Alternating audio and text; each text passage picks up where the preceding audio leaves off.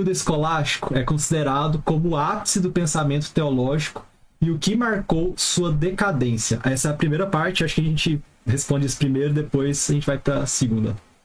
Ah, muito bom. Em primeiro lugar, eu quero parabenizar ah, os, os estudantes e as estudantes dessa tutoria filosófica, porque as perguntas na filosofia são muito importantes. A gente brinca que a filosofia muito mais se, se, interessa com as perguntas do que propriamente com as respostas. Então, as perguntas demonstram a maturidade de vocês, coisa que até mesmo na, nas instituições seculares então, nós temos dificuldades de, de compreender. Então, isso mostra uh, o amadurecimento, a competência estudantil de vocês, né? Essas perguntas que chegaram até mim demonstram isso. É, fico muito feliz. Eu até comentava com o Pedro, já, já caminhando para começar a resposta, com, eu assisti alguns vídeos né, desse módulo e eu fiquei muito encantado com a abordagem que ultrapassa a, a estrutura de estudo filosófico clichê das universidades, geralmente.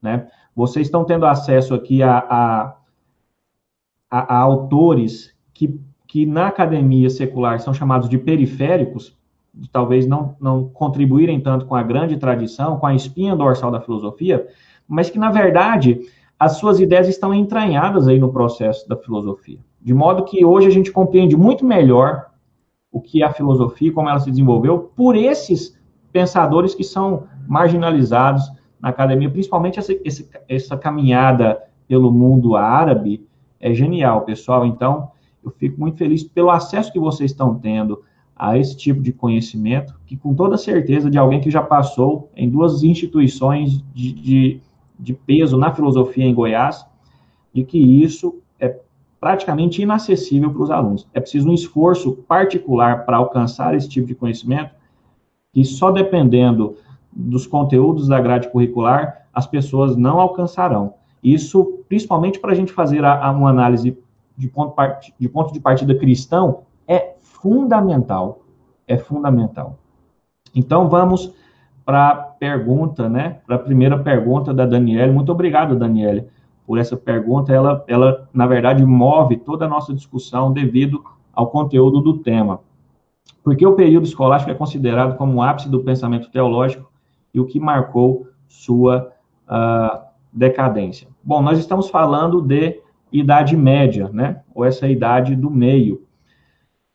E todas as vezes que a gente precisa estudar a idade média, é necessário desmistificar alguns preconceitos que foram construídos dela.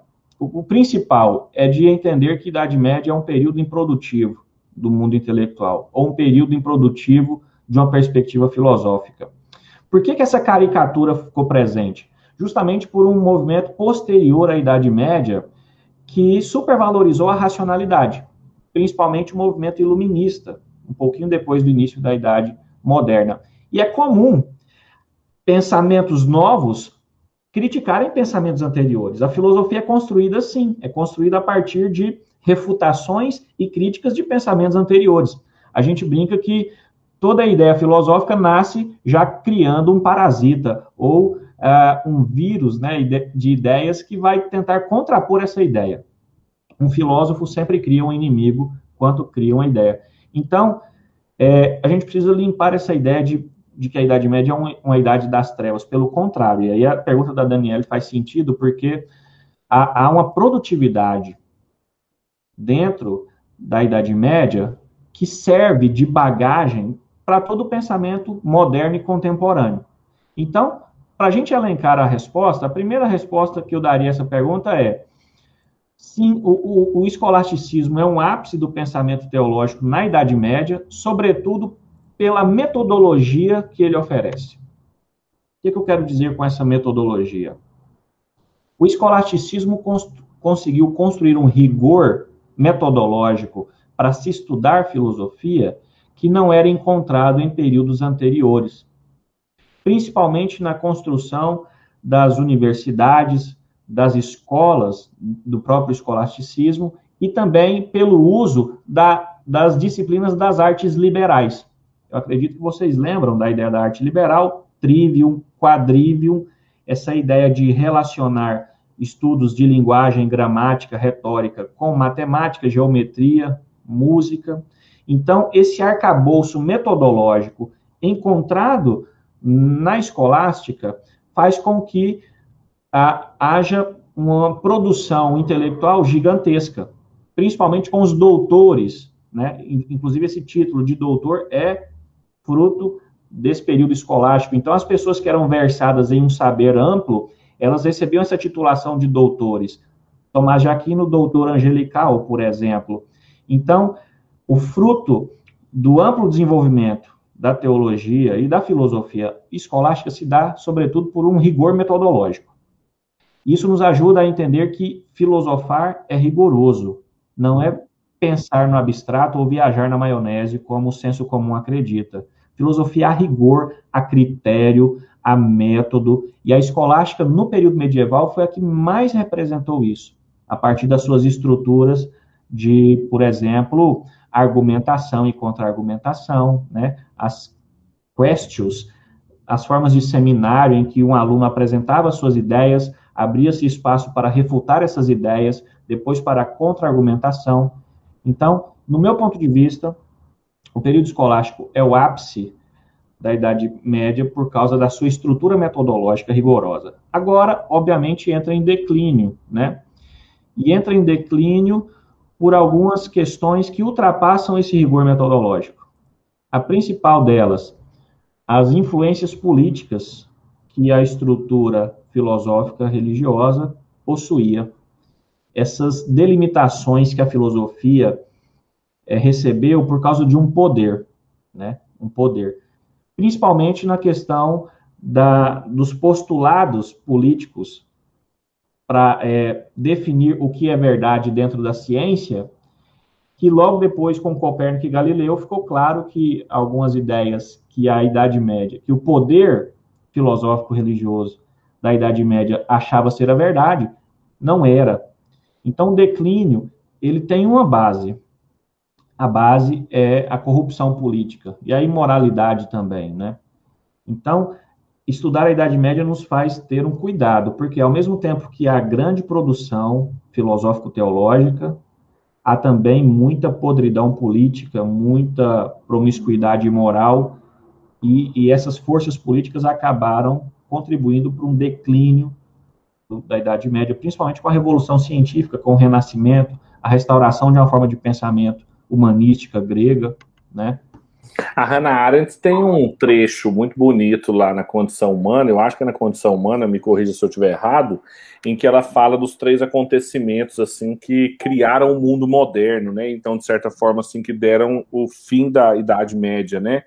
Que é a Reforma Protestante por desligar da tradição e da instituição da Igreja Católica, a descoberta das as grandes navegações, né? e a luneta, correto? Eram, são esses três? Eu, eu, eu, assisti direito a aula de Hannah Arendt. Parabéns, lembra bem. O telescópio, né? O telescópio com Galileu, Galilei. Isso.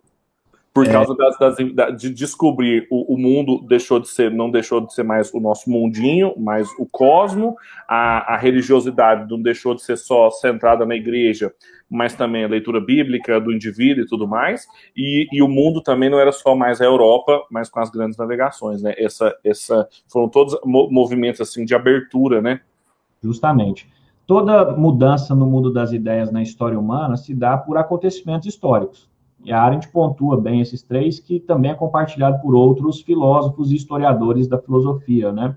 Então, esse desencantamento com o mundo, por meio das, das expansões marítimas e da descoberta do telescópio, então fez com que o ser humano acreditasse que esse, esse mundo como habitação já estava é, desencantado, defasado, se podia explorar outras formas de vida, e também a supervalorização do sujeito que a reforma protestante também contribuiu, né? A partir do momento que você abre a oportunidade para o indivíduo ler a Bíblia na, sua, na sua língua mãe, de, de buscar a perspectiva do sacerdócio universal, de buscar um relacionamento com Deus, você valoriza o sujeito, em detrimento de mediadores humanos, como, por exemplo, a igreja fazia isso, né?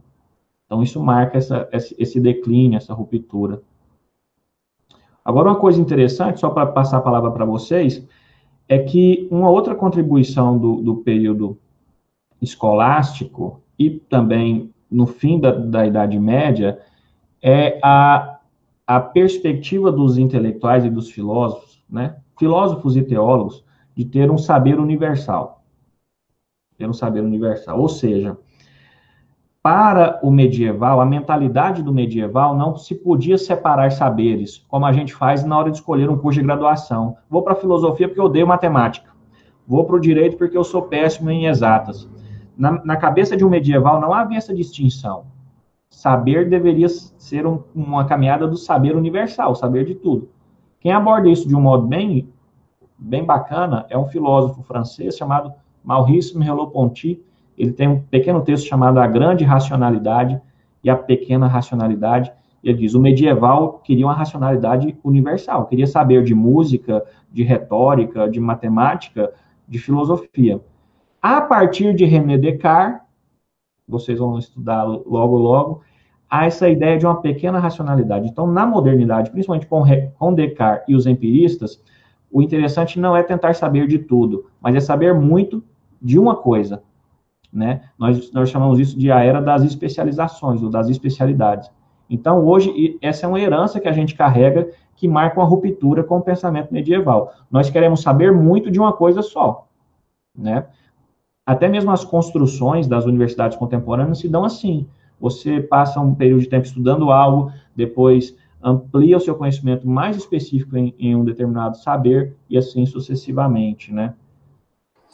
O C.S. Lewis também no, no, Imagem Descartada, ele fala um pouco sobre isso, que é um livro de literatura medieval, que era a área que ele estudava, propriamente dita, e ele vai falar do tipo de criatividade dos artistas medievais e o tipo de criatividade dos artistas modernos, assim, como era radicalmente diferente, como a gente tem um, um ponto aí de criatividade, de criar mesmo, né, de você é, é, dar origem a uma coisa que não existia, etc., enquanto o medieval, ele nem assinava as obras obras dele, porque ele queria que ela se confundisse com o todo, com a ordem cósmica, porque ele, ele queria, inclusive, apontar para a ordem cósmica e não para a sua genialidade, não para a sua criatividade. Então, era um conceito de criatividade muito diferente, ligado, claro, às pressuposições cristãs, religiosas que os artistas medievais tinham. Também é um livro muito bom sobre essa cosmovisão medieval.